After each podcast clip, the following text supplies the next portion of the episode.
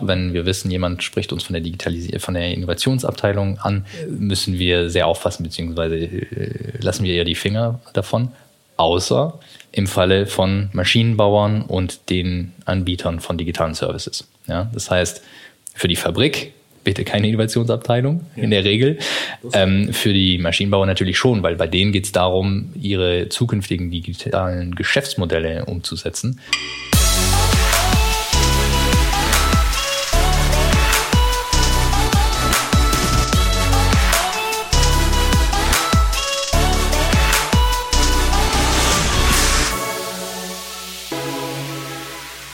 Wir widmen uns diesen Monat dem Thema New Industry und darunter fällt so alles, was mit dem Internet der Dinge zu tun hat. Also Vernetzung physischer Objekte, Geräte, Maschinen und so weiter. Alles, was von der echten Welt zusammen mit der digitalen Welt funktioniert und funktionieren soll. Und das ist ein Thema, das schon lange kein Nischenthema mehr ist. Und wie viele unterschiedliche Einsatzszenarien das Ganze hat, das werden wir diesen Monat noch ein bisschen genauer beleuchten. Denn ich zum Beispiel war in der Vorbereitung ganz schön erstaunt, was heutzutage schon alles smart ist. Also es gibt da den vernetzten Garten, Rasenmäherroboter, die inzwischen komplett übers Internet steuerbar sind, äh, den vernetzten Wald, vernetzte Spielzeuge, Instrumentenkoffer, vernetzte Autowaschstraßen und so weiter. Und wir haben zu all diesen Themen uns wirklich spannende Gäste, Vordenker, Unternehmen rausgesucht.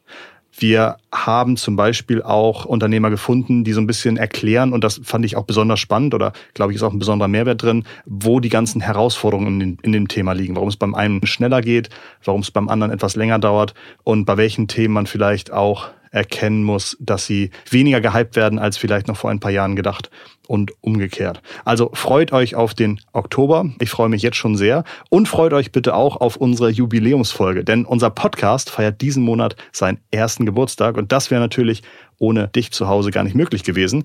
Insofern vielen Dank schon mal im Vorfeld und äh, bleibt dran, wir bereiten eine wunderbare Geburtstagsfolge vor. Herzlich willkommen. Wir sprechen über IoT, also Internet of Things. Pierre Manier ist mein Gast und Pierre ist Unternehmer, hat eine Firma, die, so habe ich es jedenfalls verstanden, Geräte, Sensoren und so weiter über das Internet ansprechbar macht. Also so eine Art Middleware gebaut hat, äh, mit der Unternehmen viel einfacher ihre ganzen Geräte, ja, ich sage mal ganz platt, fernbedienen können. Äh, mich interessiert, was der Stand bei IoT ist, was als nächstes passieren wird, woran geforscht wird was ich in meinem Unternehmen wirklich brauche. Ähm, das sind Themen, über die ich mit Pierre heute sprechen möchte. Und natürlich auch, was vielleicht Use Cases waren, die man vor ein paar Jahren noch gehypt hat und die jetzt, wo man merkt, naja, so wirklich ähm, weiß man noch gar nicht, was man damit macht. Ich heiße Christoph Bursek. Wunderschön, dass du wieder digitale Vorreiter eingeschaltet hast. Der Vodafone Podcast zur Digitalisierung.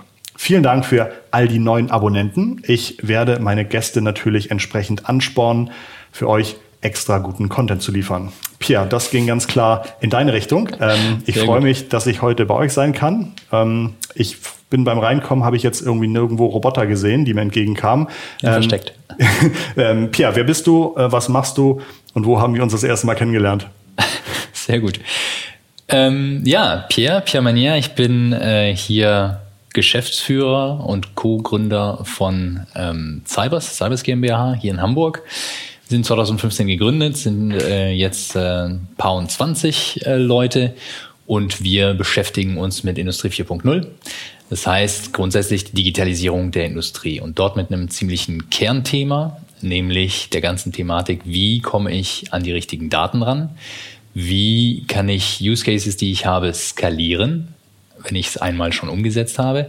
Und wie werde ich also Herr dieser Daten und Herr meiner Infrastruktur? Ja? Das heißt, wie kriege ich Daten, meine Infrastruktur, Software, die ich nutzen möchte, ähm, gemanagt letztendlich? Ja? Vielleicht Neudeutsch DevOps für Industrie 4.0.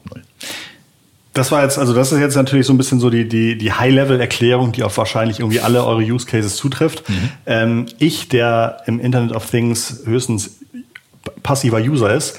Was, was sind so typische Beispiele, bei denen ihr, äh, bei denen man an euch denken sollte? Mhm. Ja, also letztendlich unsere Mission ist ja den Nutzern, also Anwendern von Industrie 4.0 Applikationen, Use Cases und so weiter, die Kontrolle über ihre Digitalisierung zu geben. Das heißt, erstmal ist es tatsächlich sehr, sehr breit. Ähm, das heißt, woran denkt man da? Ähm, Predictive Maintenance ist natürlich ein äh, sehr beliebtes, äh, beliebter Use Case. Auch wenn es so beliebt ist, erklär es mir äh, kurz nochmal. Ja, das ist tatsächlich vor allem auch ein, ich, ich würde es lieber Nordstern nennen. Also es geht darum, dass man proaktiv, also eigentlich sogar noch besser, also ja, bevor eine Maschine zum Beispiel kaputt geht und dann 10.000 Euro pro Stunde äh, kostet, dadurch, dass die ganze Linie steht beispielsweise ähm, oder auch mehr, dass man weiß, wo man eingreifen soll, irgendwas austauschen soll, Verschleißteile oder was auch immer, ähm, um letztendlich eben diesen, diesen, äh, diesen Stillstand und anderen äh, Problemen, also kaputte Teile und so weiter, Personenschaden, wie auch immer, ähm, eben nicht zu haben. Und das heißt, äh, warum ist es ein Nordstern? Weil es etwas, was äh, relativ anschaulich ist, relativ hip ist, was aber ähm, nicht ganz leicht ist zu machen. Ähm, und warum ist es auch ein guter Nordstern? Weil man sich dem auch hin ähm, nähern kann. Ja? Das heißt, man kann wirklich anfangen, wie wie sieht eigentlich meine, meine Fabrik aus? Wie sieht meine Maschine aus? Also wirklich erstmal, wie, wie ist der Zustand? Also Condition Monitoring Deutsch. Ich, ich finde das Wort Nordstern so gut. Ich glaube, ja. das, äh, das, das kommt so ein bisschen ähm, du hast eine ganz gute bildliche Sprache aus deiner Zeit. Du warst vorher Unternehmensberater, glaube ich, ne? Ich war mal, ich war mal Unternehmensberater. Ich glaube, in der Zeit habe ich dich auch das erste Mal kennengelernt. Stimmt. Ähm, über einen gemeinsamen, Frage. ja, über einen gemeinsamen, über einen gemeinsamen Kumpel. Und ähm, was hat dich in deiner Arbeit dazu gebracht, dass du gesagt hast, oh, hier gibt es, also für mich ist das tatsächlich, auch wenn du mir dieses Beispiel mit mhm. Predictive ähm, ähm nicht, Maintenance, nicht, ja. Maintenance, nicht Surveillance, Maintenance, ja. ähm, auch wenn du das sagst, ich, ich will noch mehr Use, ich will noch mehr konkrete Beispiele haben, damit ich ungefähr weiß, ah, okay, jetzt kann okay. ich das sozusagen kategorisieren. Also zuerst meistens tatsächlich, ich gucke mir eine, eine, eine, eine Fabrik an. Ja. Ähm, im Punkto Digitalisierung. Was kann ich eigentlich dort alles verbessern? Erstens. Oder war das ein Thema, dass du in deiner Beratung das erste Mal, wo du sagst, so krass? Nee. Ah, okay. Nee, spannend. tatsächlich nicht. Das haben wir, äh, also wir haben zu dritt gegründet. Ja. Ähm, wir haben uns letztendlich äh, über was ganz anderes äh, ran, dem, dem Ganzen herangenähert. Nämlich hatten wir vorher ein, äh, ein Projekt äh, gemeinsam gehabt, äh, was wir nebenbei des Nachts sozusagen vorangetrieben haben. Und es war damals letztendlich ein IoT Unternehmen oder IoT-Projekt. Habt ihr das nachts gemacht, weil du nicht so gerne darüber reden möchtest oder einfach, weil ihr tagsüber gearbeitet habt? Weil wir tagsüber, okay, genau, gut, tagsüber okay. gearbeitet haben. Genau, ich als äh, freiberuflicher Berater, der andere an der Uni und der andere als, als äh, Freelancer, auch iOS-Entwickler. Und wir haben letztendlich ähm, ein Airbnb für Boote gebaut ähm, und betrieben.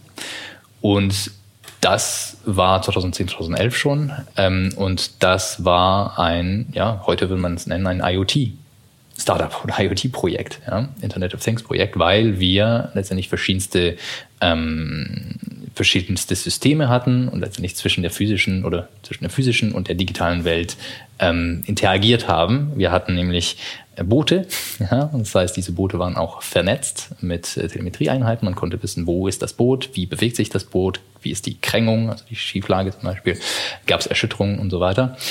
Und da haben wir einfach ganz andere Systeme und, und, und ähm, Architekturen und Tools kennengelernt, ähm, die wir sehr spannend fanden. Das war damals also nur ein Nebenbereich äh, für das gesamte Produkt oder das gesamte System. Da haben wir aber gemerkt, dass da ein bisschen Musik drin steckt, dass wir Spaß dran haben, dass wir uns besser auskennen als die meisten anderen. Und dann haben wir gesagt, okay, wo könnten wir dieses Wissen anwenden, einem Markt, was äh, danach schreit.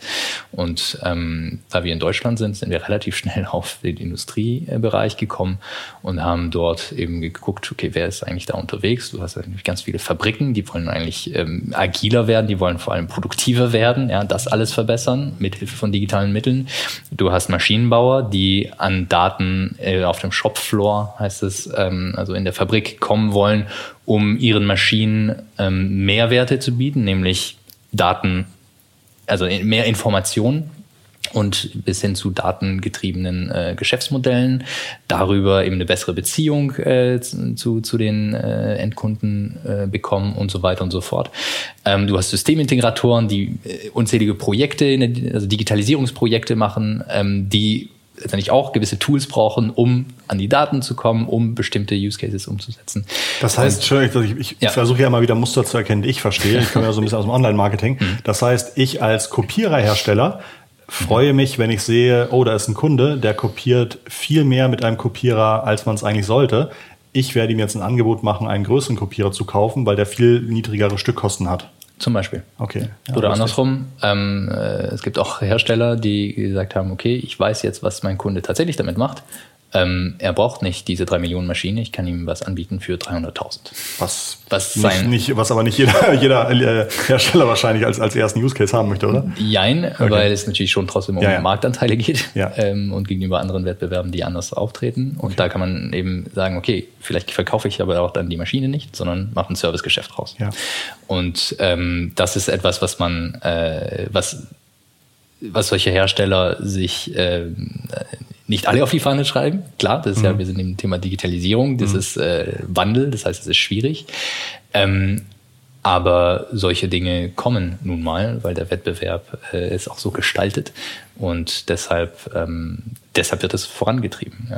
Das aber total spannend. Also vielen Dank. Ich habe jetzt schon was gelernt, weil ich tatsächlich immer bei IoT denke ich halt immer daran, ähm, dass irgendwie ein Roboter irgendwo gesteuert wird, der sich bewegt. Und äh, ich, dachte, ich dachte, wenn der sich erstmal bewegt, dann ist irgendwie alles gemacht. Was kann man denn da noch machen?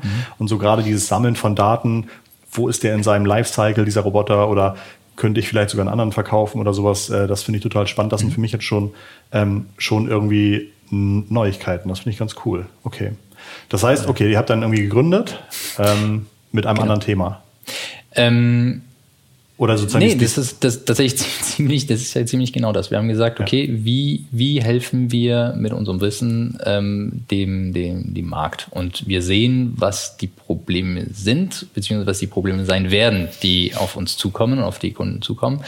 Ähm, nämlich eben überhaupt an die Daten zu kommen, ähm, Herr dieser Daten zu werden und ähm, dann tatsächlich über die Zeit, also wir sind jetzt über fünf Jahre dabei, ähm, das Thema Data Governance. Also wie schaffe ich es selber jetzt als, aus Fabriksicht, ähm, meine Datenhoheit zu behalten und ähm, eben nicht für jeden Use Case, den ich habe, von jedem Maschinenhersteller, der mir einen digitalen Service bereitstellen möchte, mir eine Blackbox dahinstellen lasse, ähm, auf die ich äh, keinen Zugriff habe, beziehungsweise die, die ich nicht reingucken kann.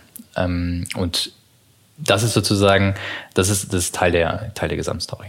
Super. Ähm, das heißt, ich könnte auch bestehende Maschinen äh, nachrüsten, um in, an Informationen zu kommen, ähm, die mir vielleicht irgendwie helfen, aber die gar nicht vorgesehen worden, dass die Maschine sie liefert.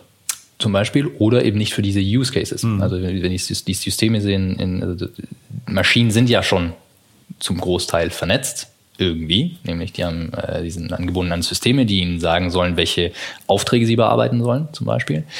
Ähm, und aber eben nur für nur an diesen System angebunden. Das heißt, wenn man jetzt sagen will, ich möchte aber wissen, übergreifend über eine, gesamte Fabrik, wie sieht's da aus, welche Maschine ist in welchem Zustand und so weiter, ähm, kann ich es nicht in dieser Art und Weise aggregieren. Oder wenn ich jetzt an, ähm, an Maintenance äh, wieder, also an, an ähm, äh, Maintenance-Use-Cases denke, wenn ich meine Service-Leute äh, darauf ansetzen möchte, proaktiv äh, die Maschinenteile zu, zu warten oder die Maschinen selbst zu warten, dann ähm, brauche ich wieder eine andere Applikation, die zum Beispiel mit ihrer äh, Smartphone-App verbunden ist. Und da kriege ich ja nicht die Daten wiederum aus dem anderen System raus, sondern ich, ich muss jetzt eben eine Infrastruktur aufbauen, letztendlich ein Internet of Things System. Und ähm, genau an diesem Punkt haben wir angesetzt. Wir wussten, okay, es gibt, diese Daten sind, sind irgendwie da, ob man sie nachrüstet oder sie schon in andere Systeme drinstecken, ähm, in Steuerung zum Beispiel. Ähm, aber sie sind nicht so nutzbar, ähm, wie man es bräuchte, Ja. um diese ganzen Use Cases, die da sind, umsetzen zu können. Ansonsten müsste man für jeden Use Case neu an die Maschine ran. Ja, Ja. Das ist viel zu teuer. Ja. Wir sagen, okay, wir ziehen eine Schicht ein und damit ähm, haben wir eine normalisierte, einfache Schicht, letztendlich vielleicht in, in dein Sprech wiederum, Danke. eine API Ja. für die Fabrik. Oh, danke. Das Super, das ist ein Highlight für mich. Ähm, und diese, diese API für die Fabrik ist, ist Software verbunden mit Hardware. Das heißt, wenn ihr beim, beim Projekt irgendwie seid, liefert ihr nicht nur Software, sondern kann auch sein, dass ihr sagt, hier müssen wir jetzt auch nochmal 40 Temperatursensoren anschließen. Wir liefern nur Software. Und es kann sein, je nach Use Case, je nach Daten, die man so braucht, dass man eben nicht aus den Systemen, die da sind, alle Daten bekommt. Aber bisher hatten wir nicht so oft solche Fälle. Ähm, und es kann sein, jetzt beispielsweise, wenn man einfach anfängt, das haben wir mit einem Partner hier aus Hamburg, der Firma Pfannenberg, ähm, umgesetzt.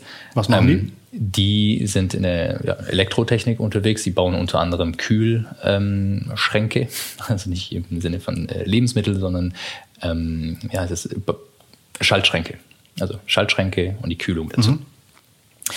Ähm, aber auch Leucht, ähm, Leuchten, Signalleuchten, die man, also kannst dir vorstellen, du hast auf Maschinen oder auf, bei Montageplätzen hast du irgendwie eine Leuchte, das ist irgendwie grün, rot, gelb, äh, manchmal blau und sagt, okay, grün, top, rot, Problem. Ja, ganz, mhm. ganz einfach. Ähm, und was wir gemacht haben, ist, dass wir ähm, dort tatsächlich dann ein, also ein, ein Gesamtsystem äh, den Kunden zur Verfügung stellen, nämlich zu sagen, bevor ich an die einzelnen Steuerungen rangehe, die, ähm, an die man lieber nicht rangehen möchte, weil die da in den meisten Fällen prozesskritisch sind. Ähm, bevor ich das mache und bevor ich mir einen abmühe, sozusagen überhaupt in die Daten ranzukommen, dann ist es doch viel einfacher und günstiger, einen übergreifenden Blick, also nicht so tief, aber sehr breiten Blick auf meine Fabrik zu bekommen und beispielsweise jetzt hier über die Signalleuchten zu gehen, dass ich diese Signalleuchtinformation sagen, von jeder Maschine rausziehe ja, und digitalisiere und so sagen kann, also wirklich einen übergreifenden Überblick darüber habe, was mit meinen Maschinen, mit meinen Maschinen passiert. Ähm, wo es vielleicht Engpässe gibt, wo ich vielleicht eben optimieren kann, ähm, wo ich vielleicht der nächsten Schicht sagen kann, hier, das und das äh, ist passiert oder ich, kann's, ich kann sehen, da gab es ein Problem, was ist eigentlich passiert, kannst du dem nächsten bitte erklären, wie wie du es gelöst hast, damit es nicht wieder passiert, solche Dinge. Also da ist einfach viel, viel Optimierungspotenzial. Und das sind sozusagen die kleinen Dinge, ja. Also ich habe nur dieses Beispiel gewählt, um zu sagen, Industrie 4.0 ist erstmal Digitalisierung in der Industrie und es kann auch sehr klein anfangen. Ja? Man stellt sich manchmal so vor, es geht um die vollständige Automatisierung Total, äh, der, der, der, der Fabrik. Ähm, es ist nicht überall so. Und äh, das heißt, bevor ihr, bevor ihr jetzt zu einem Kunden kamt, kann das sein, dass der irgendwie mit dem Auge hingucken musste, wo sind rote Lampen? Genau, oder eine Strichliste geführt hat. ja, und ihr, ah, okay, okay, spannend. Lustig. Das heißt, dann ist wahrscheinlich jedes Projekt für euch erstmal auch noch verbunden mit einer irgendwie Audit-Phase und erstmal irgendwie kennenlernen, was liegt davor. Also es ist gar nicht so, dass ihr sagt, wir kommen heute vorbei und installieren das, das IoT-OS, genau. sondern ähm Jein, also da, da haben wir uns tatsächlich auch ein bisschen hinentwickelt ähm, und der Markt entwickelt sich auch weiter, zum Glück. Ähm, tatsächlich am Anfang haben wir mehr äh, genau sowas gemacht, ja, mehr Consulting und äh, auch heute ist Consulting ein wichtiger Teil unseres Businesses, ähm, aber nur ausgerichtet auf unser Produkt. Ja? Und die, ähm, die Reife der Unternehmen ist aber tatsächlich teilweise eine andere. Die wissen entweder besser, welche Use Cases sie haben wollen. Nicht alle, das ist immer noch ein großer Punkt, ja. Ähm, aber vielfach wissen sie mehr, was sie wollen und vor allem haben sie eine ganz andere IT-Reife. Das heißt, das merken wir tatsächlich, insbesondere im letzten Jahr. Leute, die zum Beispiel bei Amazon oder anderen Cloud-Anbietern unterwegs waren, die jetzt angestellt werden in Industrieunternehmen, um Digitalisierung voranzutreiben, die sind ganz anderen Dingen gewohnt. Ja? Wenn die sagen, okay, ich habe keine API. Das heißt, es ja? passiert teilweise, dass ähm, Cloud-Developer jetzt von Industrien genau. gehandelt werden, damit sie sagen, hier, du hast das doch schon mal gemacht. Äh, genau. Bring, uns mal. Bring uns da mhm. einfach weiter. Und ähm, bisher gibt es aber nicht die API, die, die, die sie woanders gewohnt sind. Oder die Tools, die sie haben, ähm, um DevOps so umzusetzen, wie sie sich, sich äh, eigentlich vorstellen.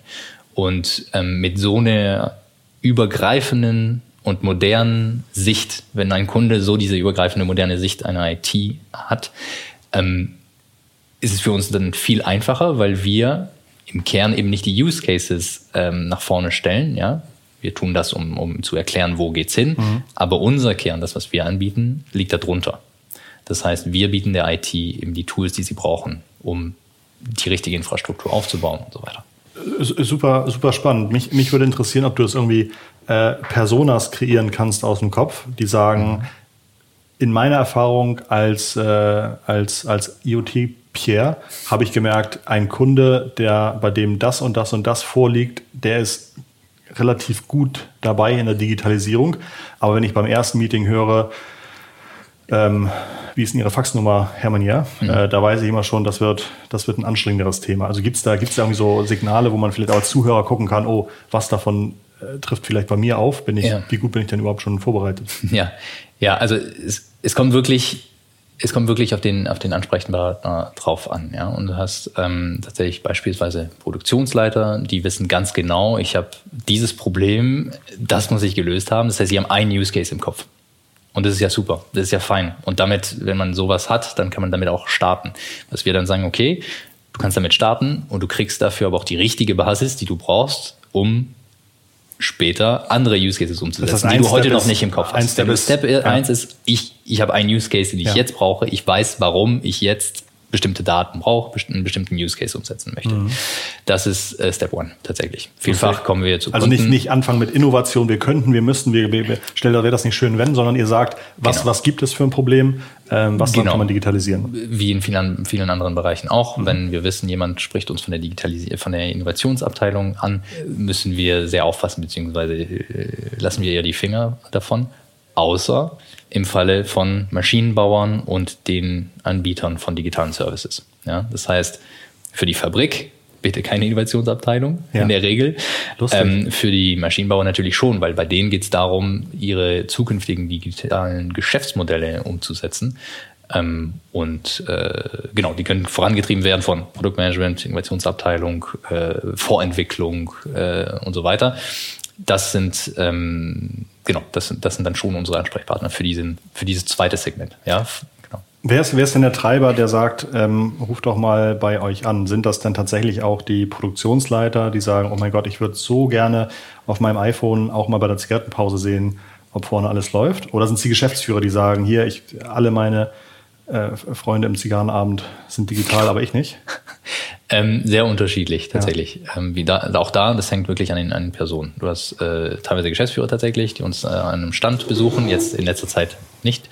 Ähm, aber äh, genau, du hast Geschäftsführer, du hast Produktionsleiter und jetzt viel mehr ähm, entweder Leute, die einzelne Use Cases umsetzen sollen, teilweise auch einfach äh, ja, Projektmanager, äh, teilweise auch Werkstudenten, oder ah, ähm, ja, Master, ja. Masterarbeit, vielleicht eher Masteranten, ja, ja. Masteranten, die sagen, okay, ich habe hier die meine Arbeit über das und das und das geschrieben, äh, das ist das Problem ähm, und ich brauche jetzt Lösungen. Ja. ja. Und äh, unterstützt eben dann wiederum einen Produktionsleiter dabei, bestimmte Dinge zu tun.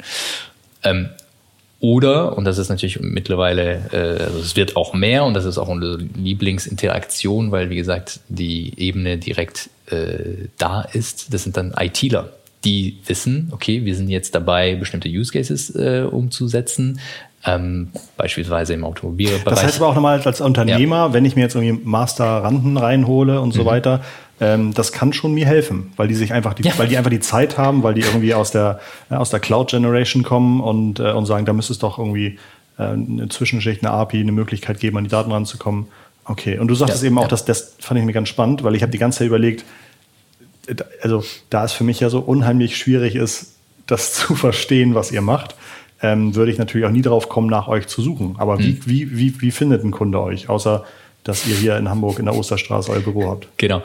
Ja, also das ist eine ganz große Aufgabe im Marketing, ja. ja. Ähm, und vielfach ist aber tatsächlich auch, also wir machen äh, Outbound Sales, wir machen Marketing. Ähm, das heißt, ihr ruft an und sagt, wir, wir rufen an haben oder schreiben an, Leuchten, auch über LinkedIn. grün leuchten. Wir können das für Sie digitalisieren. Beispielsweise, ja. genau. Oder was ist, wo, wo stehen Sie gerade bei der Digitalisierung? Das und das sind die Themen, die wir bei anderen Kunden sehen ähm, mhm. und so weiter. Ähm, und tatsächlich relativ viel auch ähm, über Partner. Also Unternehmen, die sowieso entweder beraten oder Systemintegration äh, machen oder ähm, bestimmte Lösungen in den Markt, äh, ja, also bestimmte Lösungen anbieten, Technologien, Applikationen, die wiederum diese Schicht, die wir darstellen, eben nicht mit anbieten. Und ähm, das ist natürlich, das ist, ist recht optimal.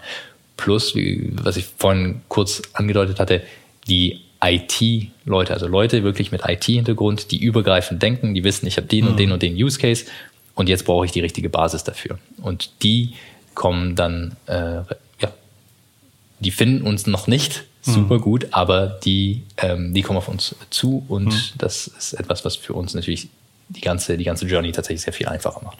Ich hatte Anfang des Jahres ein äh, Beratungsprojekt für ein Software-Tool, das ich als auch ein B2B-Software-Tool mhm. und ich hätte das halt nie benutzt. Also mhm. fällt einfach nicht in meinen Alltag hinein. Ähm, aber die haben dann ein, seit Jahren schon einen Blog, in dem sie typische Programmierlösungen anbieten mhm. für Entwickler, die unter anderem auch eigentlich in, ihr, äh, in ihre Zielgruppe fallen. Und mhm. das fand ich halt einfach super, super gut. Mhm. Ähm, teilweise haben sie dann auch einfach Blogbeiträge geschrieben, die heißen irgendwie die besten zehn äh, Blogs für Entwickler oder sowas. Ja, also gar nicht mal cool, nur ja. auf ihr Thema. Ja. Fand ich mega gut und funktioniert für die halt richtig, richtig gut, weil jeder Entwickler, der bei denen ist, irgendwie merkt, ach ja, die machen äh, dies und das Thema. Und falls das irgendwann bei denen mal auftaucht, dann denken sie halt daran. Und das fand ich halt mega smart. Cool, ja. Ähm, dass, ja, das im Grunde so ein, so ein B2B-Thema tatsächlich über, über einen Blog auch viele, mhm. viele neue äh, Kontakte bekommt. Mhm. Okay, verstehe. Das heißt, das ist für Partner. Uns, das ist für uns tatsächlich, wir haben äh, Cybers Learn, ist, mhm. ist, ist, ist, unsere Plattform dafür. Äh, die ist öffentlich zugänglich. Sagen, die ist öffentlich zugänglich und die, das sind jetzt nicht DIY-Tutorials, solche Dinge Super. drin. Ähm, genau, das sind wir gerade am Ausbauen. Ja. Okay, ah, also auf jeden Fall ähm, an, an, an sowas kann ich mir gut vorstellen, dass es gut funktioniert. Okay, toll, toll, toll, toll. Ich hatte jetzt noch so, also ich, na, ich, ich merke ja, dass du da super viel Erfahrung hast. Ähm, du hast gesagt, vor fünf Jahren haben die Leute händeringend nach Experten gesucht oder ihr, ihr wusstet, ihr könnt irgendwie mehr als viele andere. Ähm, und du sagtest, der Markt entwickelt sich weiter. Wohin entwickelt sich denn der Markt? Also gibt es da, wenn du sagst, oh Mensch, wir haben zwar in Deutschland gegründet, aber im Grunde ist äh, Liechtenstein so viel weiter als Sehr wir gut. oder Sehr irgendein gut. anderes Land? Ähm, die Diskussion haben wir immer mal wieder. Mhm. Ähm, wir sind äh, in Deutschland und im deutschsprachigen Raum erstmal sehr gut äh, bedient, sehr gut aufgestellt. Ähm, wir haben äh, ja, Erfahr Erfahr eigene Erfahrungen noch nicht richtig, aber den einen oder anderen Hinweis, dass es in Amerika zum Beispiel einfacher ist, ähm, Digitalisierungslösungen in den Markt zu tragen, ähm, zumindest für Piloten. Ja, das heißt, die probieren schneller was aus. Ähm, heißt aber dann nicht, dass man dann in Rollout geht. Ähm, und hier in, in Europa oder hier in Deutschland jetzt speziell ist es tatsächlich nicht unbedingt ganz leicht, zu Piloten zu kommen, aber wenn man das mal gut gemacht hat, dann ist man drin. Ähm, und wie entwickelt sich der Markt? Ich meine, wie gesagt, Digitalisierung ist ein Riesenthema. Das ist ja Teil, Teil, also ist dein, dein auch Hauptthema deines Podcasts, ist ja auch richtig. Ähm, das heißt, auch für die Industrieunternehmen ist es, ist es ein Muss, ähm, zu überlegen, wie kann ich in diesen neuen Zeiten, mich, muss ich mich in diesen neuen Zeiten ähm, aufstellen. Das heißt, ich glaube, die letzte Studie von, von der Bitkom, da haben sie gesagt, 60 Prozent der und des Industrieunternehmen in Deutschland, über 100 Mitarbeiter, arbeiten schon mit Industrie 4.0 Applikationen. So, jetzt Industrie 4.0 ist auch ein sehr breiter Begriff. ähm, trotzdem ist es ja deutlich mehr als früher. Ähm, und das heißt, es, äh, Digitalisierung ist nicht mehr wegzudenken. Für uns, insbesondere im letzten Jahr, ich glaube auch tatsächlich verbunden mit der äh, Tatsache, die ich erwähnt habe, zu den IT-Lern, die zum Beispiel von Cloud-Lösungen ja. kommen um, und mit diesen Erfahrungen in Industrieunternehmen reingehen dass eine andere Reife im Markt da ist. Sprich, viel mehr Unternehmen gehen über den Piloten oder irgendwelchen äh, Ausprobierdingen mit Raspberry Pi hinaus in, äh, in echte Rollouts, in echte ähm, Digitalisierungsinitiativen, die nicht nur Spielerei sind. Und das bringt natürlich andere Anforderungen mit sich, was IT-Sicherheit, was IT-Verwaltbarkeit mhm. und so weiter angeht. Und das ist das, was wir als sehr angenehm empfinden und äh, was uns natürlich in die Karte spielt, weil wir genau auf diese Karte auch ähm, setzen jetzt allgemein Corona vielleicht, ähm, wenn ich einmal. Kann, oder kann, kann man irgendwie ja. sagen, wie viel Prozent des Umsatzes so ein digital fittes Unternehmen in Digitalisierung investiert? Sehr gut, dann müssten wir aber die Berater äh, fragen. Okay. nee, weiß ich tatsächlich jetzt. Äh, okay. Kann ich jetzt nicht sagen. Okay. Liefer, aber lieferst es, du nach, ne? Bitte, genau, liefere ich nach. Nee, aber wir, es, ist, es ist klar, dass wir auch sehen, dass diejenigen, die mehr investieren, in der Regel auch natürlich weiter sind. Ja. Das, das ist ganz, ganz klar. Aber nee, nee, eine Pauschale habe ich nicht. Gibt es so Use Cases, also das Thema IoT hat ja gerade wieder so eine ein bisschen so eine Renaissance oder kommt immer mal wieder, mal weniger. Ähm, gibt es irgendwie so typische Use Cases, wo man früher sagte, das ist IoT oder in Industrie 4.0, wo man jetzt drüber lacht und sagt, um Gott, das ist ähm, unangenehm, dass man sowas damals so gesagt hat oder wo ja, man merkt, das braucht man gar nicht? Ja, vielleicht Predictive Maintenance zum Beispiel will ich nochmal kurz reinbringen, weil das, das war sozusagen ein bisschen der Eilheilsbringer. Ja, das ist der Treiber von Digitalisierung, wenn wir vorher wissen, was passiert. Ja, ähm, und wir können in die Zukunft gucken. Das ist aber extrem schwer umzusetzen und deshalb hat sich das, glaube ich, tatsächlich ein bisschen gewandelt von diesem, genau das brauchen wir und das machen wir, zu diesem, okay, das wäre ein schönes Bild, hilft uns auf dem Weg der Digitalisierung, auch wenn wir nicht ganz sicher sind, ob wir es erreichen. Mhm. Also ich glaube, da, da hat sich schon ein bisschen, ähm, sozusagen ein bisschen diese, dieser Realitätscheck äh, ist dann gekommen. Jetzt kommen ganz viele äh, KI, AI-Themen, äh, was bestimmt auch ein bisschen äh, überhyped wurde. Ähm, da wird es aber sicherlich auch was geben, was gut ist. Aber da ist tatsächlich noch sehr, sehr, ähm, das ist noch sehr jung. Ja. ja. Aber das ist vielleicht eines der Themen, wo man sagt, okay, wurde super gehypt und erst in ein paar Jahren wird es tatsächlich sehr, äh, also zu, zum, zum, zur mhm. Normalität mhm. gehören, ja? solche Digitalisierungsaktivitäten zu betreiben. Wenn ich Industriekunden habe, habe ich immer das Problem, ähm, wir versuchen denen Sachen zu erzählen, die sie vielleicht an ihrer ähm, Online-Marketing-Strategie irgendwie verbessern können und dann muss am Ende das aber irgendjemand bei denen irgendwie programmieren. Und mhm. da geht es dann immer verloren, weil im Grunde da Entwicklungsressourcen fehlen. Ist das bei euch auch mhm. so oder sagt ihr, nee, wie zum Glück sind es bei uns die Ingenieure oder die, äh, die Facharbeiter, die können dann irgendwie Kabel zusammenschließen und dann kriegen die das auch hin? Oder ist es auch ein großer Mangel an Entwicklern bei euren Kunden? Sehr gut. Ähm, teils, teils. Also teilweise haben die ihre eigenen Entwickler einfach vor Ort. Ähm, teilweise haben sich die Kunden ja auch eigene Lösungen gebaut ja, und merken, ja, hm, jetzt sind wir mit unserem Latein am Ende. Ähm, äh, jetzt müssen wir auf ja, andere Systeme äh, aufsatteln. Ähm, aber es ist schon so, dass es ein äh, gewisser Hemmschuh ist und deshalb braucht es auch ähm, ja, Dienstleister, mhm. Consultants, Systemintegratoren, ähm, um, um die Kunden damit äh, voranzutreiben. Das, äh, das eine ist ja überhaupt das ganze Ding aufzusetzen, seine mhm. Digitalisierung-Initiativen zu ordnen und so weiter, aber die Systeme dann aufzubauen, die man dafür braucht, aber dann auch zu pflegen. Und unser Ziel ist, dass zumindest die Pflege ähm, von ihnen selber gemacht werden kann. Ähm, genau. Okay. In, ansonsten gibt es aber eben tatsächlich viele, da, da, wird noch sehr viel Geld mit Dienstleistungen gemacht, ganz, ganz klar. Du lächelst dabei, das finde ich natürlich spannend. Ähm, ja. Wo könnte ich mich da als Dienstleister sehr gut positionieren und wo würdest du sagen, sollte jedes Unternehmen lieber an Dienstleistern sparen? sehr gut. Ja, also ich meine, alles, was man selber machen kann, sollte man erstmal selber machen, wäre sozusagen das, was die, die meisten Industrieunternehmen machen ähm, oder sagen. Und ähm, vielfach ist es ja auch so, sie haben ja erstmal, das sind ja Ingenieure, die sind, die sind einfach, äh, haben entsprechendes Wissen, entsprechendes Selbstbewusstsein und machen erstmal selber.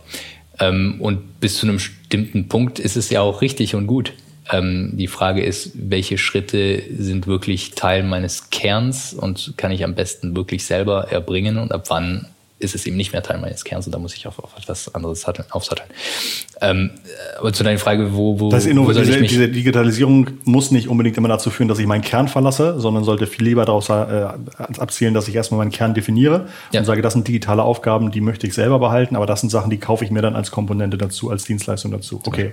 Und auch da nicht zu weit zu gehen, äh, so in die eine oder in die andere Richtung, sondern da einfach eine gute Grenze zu finden. Okay. Ja. Mhm. Und ansonsten, wenn man eben, wenn Und? man mit guten IT-Kenntnissen in diesen Markt reingeht, kann man sicherlich ganz gutes äh, Geld verdienen. Ja, wir haben uns als Berater, war, als, Berater, Softwareentwickler, äh, genau, Softwareentwickler, mhm. Projektmanager wahrscheinlich mhm. ähm, und so weiter. Wo wird Geld verbrannt? wahrscheinlich auch da. Ja. wahrscheinlich auch da. Ähm, Okay, okay. Ja, spannend. Wie, wie, hältst du dich fit? Also jetzt, also nicht nur, nicht nur, dass du mir sehr sportlich gegenübertrittst, Pierre, aber ich meine tatsächlich, wie kommst du an dieses Know-how ran? Wie war es euch? Wie ist es dir möglich, da immer so einen Schritt voraus zu sein? Das ist tatsächlich ähm, durch unsere Interaktion mit dem Markt. Mhm. Einfach, wir sind ja relativ äh, eben seit fünf Jahren äh, ziemlich nah am Markt äh, dran und ähm, und auch mit dieser IT-Brille reingegangen. Wir kommen sozusagen mit dieser, äh, ich sag's mal, ich sage immer IT-Native Perspective, ja. Kommen wir und gucken dann auf diese Welt der Industrie und sagen, wie kann das, was in anderen Bereichen ja gut funktioniert hat, hier angewandt werden? Die ganzen Best Practices. Wie skaliert man Systeme? Wie baut man sichere Systeme? Wie kann man Systeme haben, die eben äh, verwaltbar sind durch die mhm. Nutzer? Wie wird wie kann man seine Datenhoheit behalten? Mhm. Und, und, und, das dann sozusagen zu schauen, was hat bei anderen, bei anderen äh, Branchen, die schon weiter sind, funktioniert und was kann genau. ich davon verallgemeinern und nicht ansetzen. Und wie kann ich das in die Industrie reintragen? Ja. Gibt es irgendwelche Blogs, denen du folgst? Gibt es Konferenzen, wo du zuguckst? Gibt es tolle YouTube-Kanäle, TikTok-Kanäle? TikTok, was ist das? Ähm, sehr gut. Die, ja, die meisten großen Events ähm, sind ja abgesagt worden und mhm. alle. Ähm, für uns natürlich Hannover Messe äh, sehr, sehr wichtig. Äh, die SPS in Nürnberg ist super wichtig. Ähm, die finden aber jetzt nicht statt oder haben nicht stattgefunden. Ähm, und aktuell Blogs habe ich jetzt keine speziellen mhm. zum Thema tatsächlich. Da gibt es immer wieder, ähm, also auf LinkedIn natürlich, über das Netzwerk verschiedenste Inhalte. Ähm, aber ich habe keine mhm. perfekten Quellen für, für dich leider für Industrie 4.0. Was interessant ist vielleicht. Gutes Buch, das du gelesen hast. Zu Industrie 4.0. Ja. Da müssten wir aber wahrscheinlich eins schreiben. Oh. Ähm, nee, also was, was vielleicht schon sehr interessant ist, also andere, andere Quellen, die ich gerne nenne, ist ähm, zum Beispiel das äh, International Data Space Association ähm, oder die äh, Industrie 4.0 ähm, Open Alliance, also Open Alliance Industrie 4.0. Ähm, das sind Zusammenschlüsse von Unternehmen, die in einer ähnlichen Brille auf die Welt gucken, sagen, wir wissen, wir werden mit Datenaustausch über Unternehmensgrenzen hinweg ähm, leben müssen, beziehungsweise damit werden wir Werte schaffen, also müssen wir es machen. Nur wie machen wir es in einer Art und Weise, die für alle akzeptabel ist und ähm, die beispielsweise auch den Betreiber und seine Datenhoheit in den Vordergrund stellen. Und das sind Initiativen, die ich, ähm, die wir natürlich auch mit unterstützen, bei denen wir auch äh, Mitglied äh, sind und aktiv sind. Und das sind ähm, Initiativen, die auch entsprechende sehr, sehr aus meiner Sicht gute auch Inhalte äh, liefern können, wenn man sich für diese Themen auch interessiert. Okay, super. Ähm, ich habe noch eine abschließende Frage an dich. Gibt es noch was, was du von dir aus wichtig findest, was wir hören sollten, was man wissen sollte zum Thema Industrie 4.0? Irgendein Supertrend, den du gerade folgst, wo du sagst, oh, wenn das endlich kommt, das wäre toll. Implantierte Chips. Genau, oder 5G oder wie auch immer. Nee, tatsächlich, wir sehen, es gibt viele, immer wieder kommen Technologien ähm, auf, ähm, immer wieder verschiedene, verschiedene Use Cases. Was ich sehe und worauf ich mich tatsächlich freue, ist tatsächlich diese Reife, die ich vorhin ähm, ja. ge genannt habe. Das ist etwas, was ich als riesige Chance finde, auch, auch für Deutschland, Deutschland als Industriestandort, ähm, um rauszukommen und auch einfach bei der Digitalisierung, in Digitalisierungssachen eine entsprechende Rolle spielen zu können. Deutschland und Europa gegenüber den Riesen aus den USA, Asien und so weiter. Das ist tatsächlich etwas, was ich, was ich sehe, was eine super Chance ist und ähm, worauf ich mich tatsächlich sehr freue. Schön, vielen Dank. Ich habe jetzt noch die letzte Frage, die darfst du aber erst beantworten, nachdem ich mich von den Zuhörern verabschiedet habe, damit sie nämlich ganz gespannt äh, noch, noch eine halbe Minute warten. Und zwar würde ich gerne wissen, was muss ich als Industrieunternehmen in fünf Jahren digitalisiert haben, ähm, damit es mit mir nicht schlecht geht?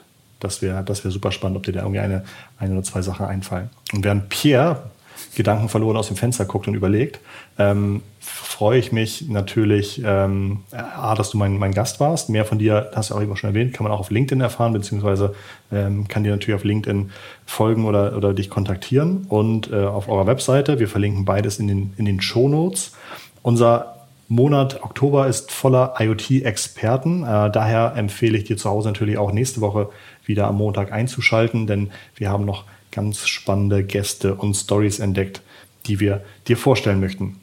Ähm, hab uns lieb und teile den Podcast. Und falls du bis hierher zugehört hast, äh, glaube ich, ähm, kann ich das auch, darf ich das auch erfragen. Das wäre wirklich eine tolle Sache. Da freuen wir uns sehr drüber. Pierre, ist dir was eingefallen? Ja, zwei Sachen. Das erste ist, was, also deine Frage war, was sollte ich in fünf Jahren digitalisiert ja. haben, um genau, auf dem muss ich heute anfangen? Ja. Wo muss ich heute anfangen? Ähm, das erste ist, überlegen, was sind die Prozesse, die ich überhaupt verbessern will. Also ich möchte. Dieses Beispiel mit dem, mit dem, mit dem Fertiger und dessen Use Cases erfragen, zum Beispiel. Beispielsweise, beziehungsweise man sollte, oder noch, noch, noch grundlegender, man sollte eben nicht anfangen, irgendwas zu digitalisieren, was sowieso nicht so gut ist. ja, Und man sollte sich also wirklich die sagen, okay, wenn ich etwas digitalisiere, dann kann ich es ja auch neu denken. Mhm. Ich habe ja nicht dieselben Grenzen, die ich vorher hatte. Das heißt, das muss man wirklich, muss man umdenken. Das ist was, finde ich, mhm. sehr grundsätzliches.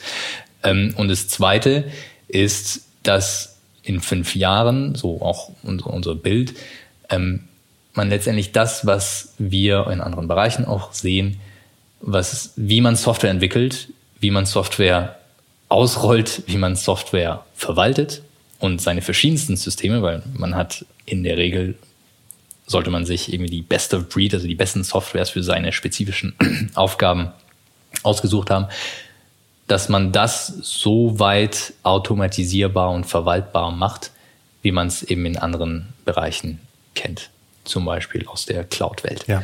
Und wenn man das, wenn man sich auf diesem Weg macht, dann wird man eben super aufgestellt sein. Super. Ganz, ganz herzlichen Dank für deinen, äh, für deinen Input heute. Ähm, das war's von uns. Ich danke dir, Pierre. Hoffentlich bis bald. Und wir schicken euch zu Hause ganz liebe digitale Grüße, beide heute aus Hamburg. Und bis zur nächsten Woche von Pierre. Vielen Dank. Und von Christoph. Macht's gut. Tschüss. Tschüss.